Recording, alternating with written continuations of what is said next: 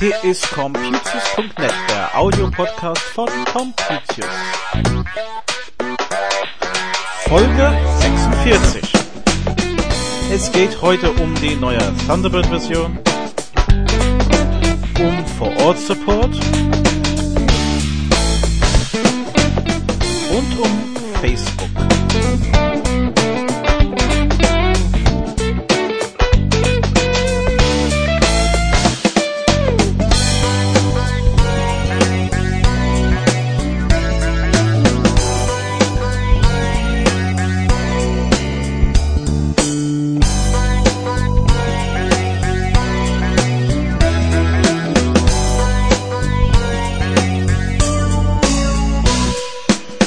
Hallo und herzlich willkommen zu Computius.net Folge 46 am Sonntag, den 20.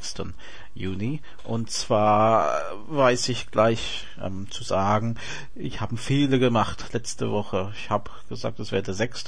Es war der 13. Und ja, zu spät gemerkt, war schon alles online und ich dachte, jetzt lassen wir es da und ich beichte dann heute, dass ich da einen kleinen Fehler gemacht habe. Nicht schlimm, hoffe ich. Wir sind wieder da. Es ist Sonntag, den 20. Juni, wie gesagt, Folge 46.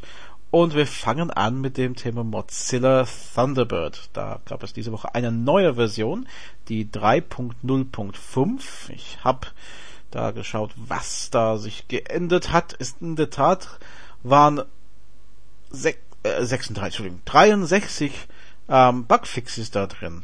Also äh, eine Riesenliste hier eigentlich. Ähm, so Kleinigkeiten in, in der Bedienung und, und vor allem vielleicht ein bisschen schneller bei einigen Sachen, wo eine Indizierung stattfindet. Das könnte ausgewirkt haben und auch ähm, wenn sie im Netz was machen, also auf Netzwerklaufwerk den Thunderbird haben, dann werden sie vielleicht eine Verbesserung merken. Also wenn Sie mal Mozilla Thunderbird nutzen in die Dreier-Version, dann äh, würde ich vorschlagen, machen Sie den Update auf 3.0.5 und dann haben Sie auch die neueste Version installiert. Ich hatte vor kurzem einen oder eine Erfahrung, über die ich jetzt äh, kurz mal erzählen möchte. Und zwar ging es um die Reparatur von einem Brother-Drucker. Ich bin ein großer Fan von Brother. Ich benutze selbst ihren Drucker. Ich verkaufe sie auch sehr gern. Unter anderem, weil sie eine drei Jahre Herstellergarantie anbieten. Das finde ich ähm, heutzutage nicht so selbstverständlich im deutschen Hardware-Markt. Also viele haben den zwei Jahren Garantie. Viele Hersteller, merke ich inzwischen, haben eine ein Jahr Herstellergarantie. Das heißt, wenn Sie jetzt Verbraucher was kaufen 13. Monat, geht die, ähm, ja, sagen wir, Problem einer Reparatur auf der Händler über, weil er ja zwei Jahre Gewährleistung angeben muss, äh, was nicht gleich mit Garantie zu setzen ist vom Hersteller. Brother finde ich gut, weil ich habe da gleich von vornherein drei Jahre Herstellergarantie und über die letzten, sag mal, 18 Monate vielleicht, bisschen mehr vielleicht, bin ich immer vom Brother Vertreter erzählt worden.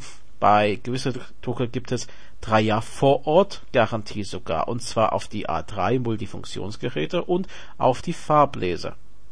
Naja, ich habe vor einigen Tagen ein Modell MFC 6490CW in der Hände gehabt und ich dachte, ich hätte einen Hardware-Defekt entdeckt und habe angerufen und fragte nach den Vor-Ort-Garantie. Er sagte allerdings, das bedeutet bei den Tintenstrahlen, dass man das Gerät vor Ort beim Kunde abholt. Danach gibt es eine Reparaturzeit zwischen 10 und 14 Tage. Und nur beim Farbleser bedeutet der Vor-Ort-Garantie, dass diese auch dann vor Ort repariert wird. Das ist für mich natürlich jetzt, ähm, ja, bisschen blöd, finde ich. man nutzt den gleichen Begriff, also wenn man auf die Homepage von Brothers schaut, der gleiche ähm, ja, Logo quasi Aufsatz, diesem vor Ort, drei Jahre vor Ort, auf beide Produktreihen. Und äh, das muss ich mal, glaube ich, mit dem nächsten Brother-Vertreter, den ich sehe, äh, besprechen, weil ich finde es nicht gut. Also wenn ich einem Kunde was verkaufe mit dem Hinweis vor Ort Garantie, dann geht er irgendwie doch davon aus, dass irgendwas vor Ort passiert und nicht, dass er zwei Wochen auf seinen Drucker warten muss und der einzige Vorteil ist, dass er es nicht selbst wegschicken muss. Ähm, ja, das, wie gesagt, wird irgendwann ein Gespräch wert sein, glaube ich. Zum Glück hatte ich einen sehr kompetenten Mitarbeiter an der Brother Hotline, der mir ein paar Service Codes durchgegeben hat und siehe da, ich konnte den Fehler selbst beheben. Ich war begeistert. Also ich lobe diesen Hotline, ich lobe diesen Support. Ähm, ich möchte nur, dass der Vertrieb vielleicht sein Produkt anders ähm, definiert oder seine Serviceleistung, sagen wir, äh, anders beschreibt, damit ich nicht diese böse Überraschung bekomme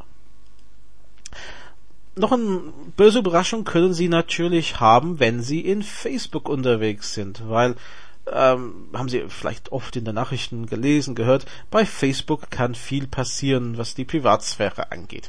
Und äh, oft wird so diese Sache, Sie stellen da irgendwelche Bilder von Partys rein und dann wird der Teufel an der Wand gemalt. Was kann da passieren?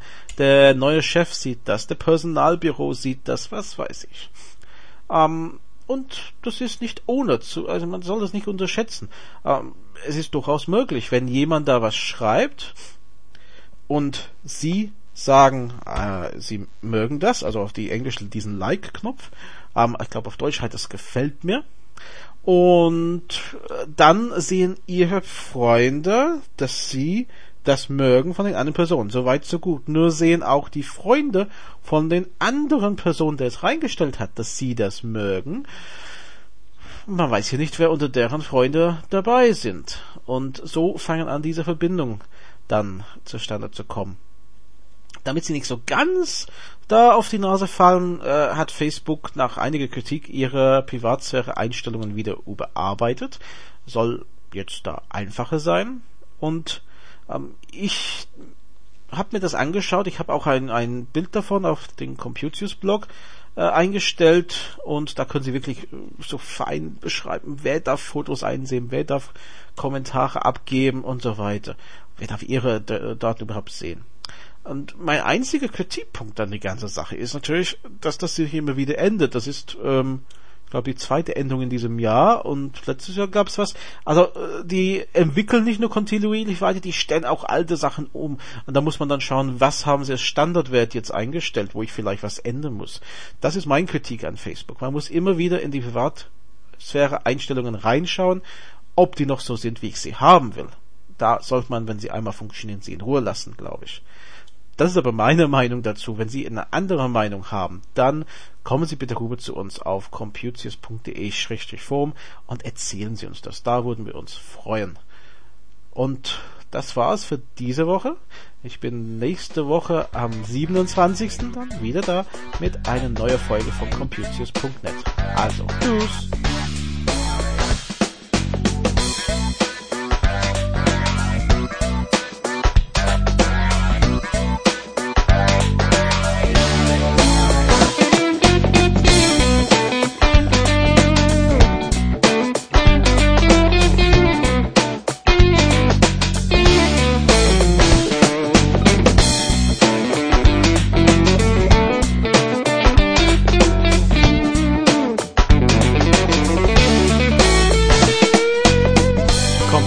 Ein Projekt von Graham Tuffenden EDV-Beratung.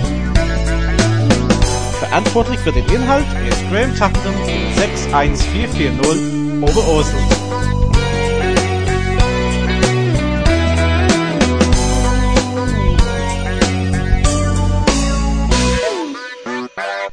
Die Musik ist von Frank Herrlinger.